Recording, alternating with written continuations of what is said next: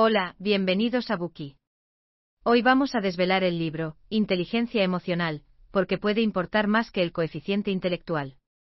El concepto de inteligencia emocional, también conocido como EQ, fue propuesto por primera vez por dos psicólogos, John Mayer y Peter Salovey.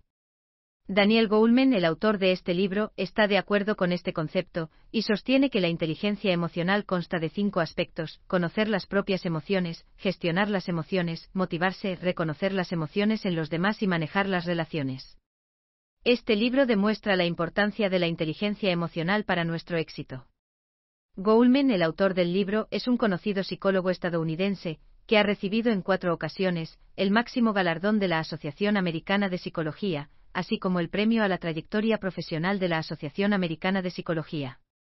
Su obra La inteligencia emocional ha desencadenado un auge mundial en el reconocimiento de la inteligencia emocional, ya que cada vez más personas empiezan a prestar más atención a la importancia de la capacidad de gestión emocional y la educación emocional. El propio Goleman es conocido como el padre de la inteligencia emocional. A lo largo de los años, Goleman se ha centrado en estudiar cómo la inteligencia emocional afecta a nuestras vidas. Por ejemplo, en lo que respecta a la salud, los estudios han demostrado que las personas que pueden controlar sus emociones tienden a ser más tranquilas y conscientes. Es decir, las que tienen una alta inteligencia emocional tienden a asegurarse una ventaja única y significativa para su salud. Además de nuestra salud, la inteligencia emocional desempeña un papel vital en nuestras relaciones, así como en nuestra competitividad en el trabajo.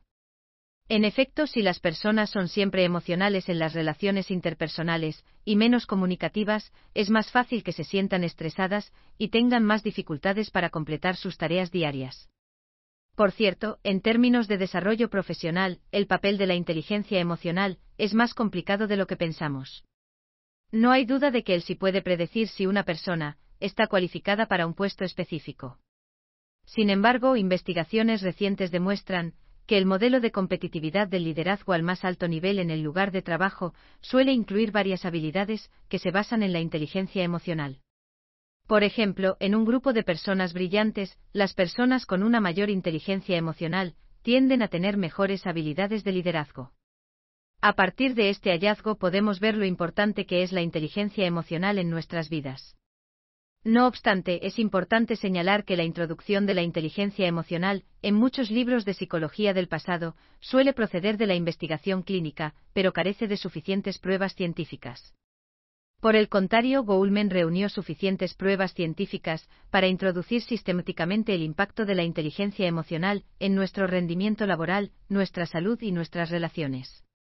Además, ofreció estrategias para mejorar la inteligencia emocional, de modo que un mayor número de personas pueda comprender de dónde proceden sus emociones y cómo gestionarlas y mejorarlas. A continuación, desbloquearemos este libro en tres partes. Primera parte. Fundamentos fisiológicos de la gestión de las emociones, el cerebro emocional y el cerebro pensante. Segunda parte. La naturaleza de la inteligencia emocional. Tercera parte. Cómo mejorar la inteligencia emocional. Primera parte. Fundamentos fisiológicos de la gestión de las emociones, el cerebro emocional y el cerebro pensante. Para comprender los efectos de las emociones y los principios básicos de la gestión de las mismas, primero debemos entender cómo funciona el cerebro. Por lo tanto, en la primera parte de este buki veremos las bases fisiológicas de la gestión de las emociones, el cerebro emocional y el cerebro pensante. El cerebro humano es un producto de la evolución. A lo largo de millones de años, las partes básicas y más primitivas del cerebro han evolucionado hacia otras más avanzadas. Desde una perspectiva evolutiva, la parte más primitiva de nuestro cerebro es el tronco cerebral, que rodea la parte superior de nuestra médula espinal. Esta parte controla funciones vitales esenciales como la respiración, el metabolismo de los órganos y el movimiento. Basándose en las funciones del tronco cerebral, el cerebro humano pudo desarrollar el sistema límbico, también llamado cerebro emocional, el cual permite las funciones de emoción y memoria del cerebro humano. A partir del cerebro emocional, el cerebro humano desarrolló el neocórtex, el cerebro responsable de la estrategia, la planificación y el planeamiento a largo plazo. En efecto, los científicos creen que esta parte del cerebro es donde reside la razón humana, por lo que se refieren al neocórtex como el cerebro pensante. Basado en lo expuesto hasta ahora, se puede ver claramente que el cerebro emocional, no solo es anterior al cerebro pensante, sino que también es la base de su desarrollo. Esto demuestra además que el cerebro emocional tiene una poderosa influencia en el funcionamiento del cerebro pensante. Mientras tanto, el cerebro pensante tiene el control del cerebro emocional. Ahora bien, ¿cómo interactúan estos dos cerebros entre sí? En primer lugar, examinemos cómo funciona la amígdala, también llamada centinela emocional. La amígdala está situada en la parte superior del tronco del encéfalo, cerca de la parte inferior del anillo límbico, y hay una a cada lado del cerebro. La amígdala actúa como sistema de alarma en el cerebro, vigilando constantemente los posibles peligros que nos rodean. Cuando advierte señales de peligro, envía instrucciones a varias partes del cerebro, impulsa al cuerpo a segregar hormonas, habilita el centro nervioso y activa el sistema cardiovascular, los músculos y los órganos internos para que el cuerpo pueda reaccionar ante los estímulos. Una persona que no tenga la amígdala no experimentará miedo ante el peligro, ni tendrá fluctuaciones emocionales, porque es prácticamente ciega emocionalmente. Por otro lado, la amígdala también es responsable de la pérdida de control de las emociones. De hecho, la amígdala es tan impulsiva que a menudo reacciona a las señales crudas con ira o miedo de manera imprudente. Por ejemplo, puede que se manifieste en forma de rabietas repentinas, o ataques de pánico en los seres humanos. En estas situaciones, la amígdala provoca respuestas automáticas a los estímulos sin que medie la conciencia. El psicólogo Joseph Ledox descubrió que las señales sensoriales procedentes de los ojos o los oídos llegan primero al tálamo.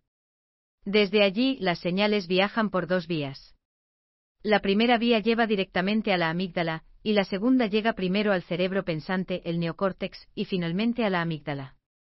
Como puede verse, la primera vía es más rápida, porque evita el cerebro pensante. Por lo tanto, estas señales desencadenan una respuesta más rápida, por lo que la amígdala puede llevar a cabo reacciones automáticas e inconscientes. Además de ser el centinela emocional, la amígdala es también un almacén de memoria emocional. Concretamente registra tus emociones en determinadas circunstancias, y te recuerda cómo te sentiste durante esos acontecimientos cuando se produce un incidente similar. Sin embargo, la respuesta de la amígdala suele ser descuidada. Por ejemplo, si una vez estuviste a punto de ser golpeado de frente por otro coche, mientras esquivabas un vehículo, y te entró el pánico, la amígdala conservará esa emoción de pánico que sentiste. Así, la próxima vez que te encuentres en una situación similar, hará sonar una alarma, y te avisará, aunque estés muy lejos del coche, al otro lado de la carretera. Desde una perspectiva evolutiva, la preservación de la amígdala es valiosa, porque ayuda a las especies a reaccionar rápidamente en situaciones de amenaza, huyendo del peligro y salvando vidas. Así, aunque sea una reacción exagerada, es mejor que no responder, porque es beneficiosa para la supervivencia de las especies.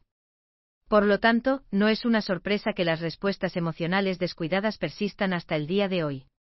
Sin embargo, también sabemos que la mayoría de las personas no son tan impulsivas como para entrar en pánico o hacer un berrinche ante cualquier mínimo indicio de peligro en la vida real. Pero ¿por qué nos comportamos de esa forma?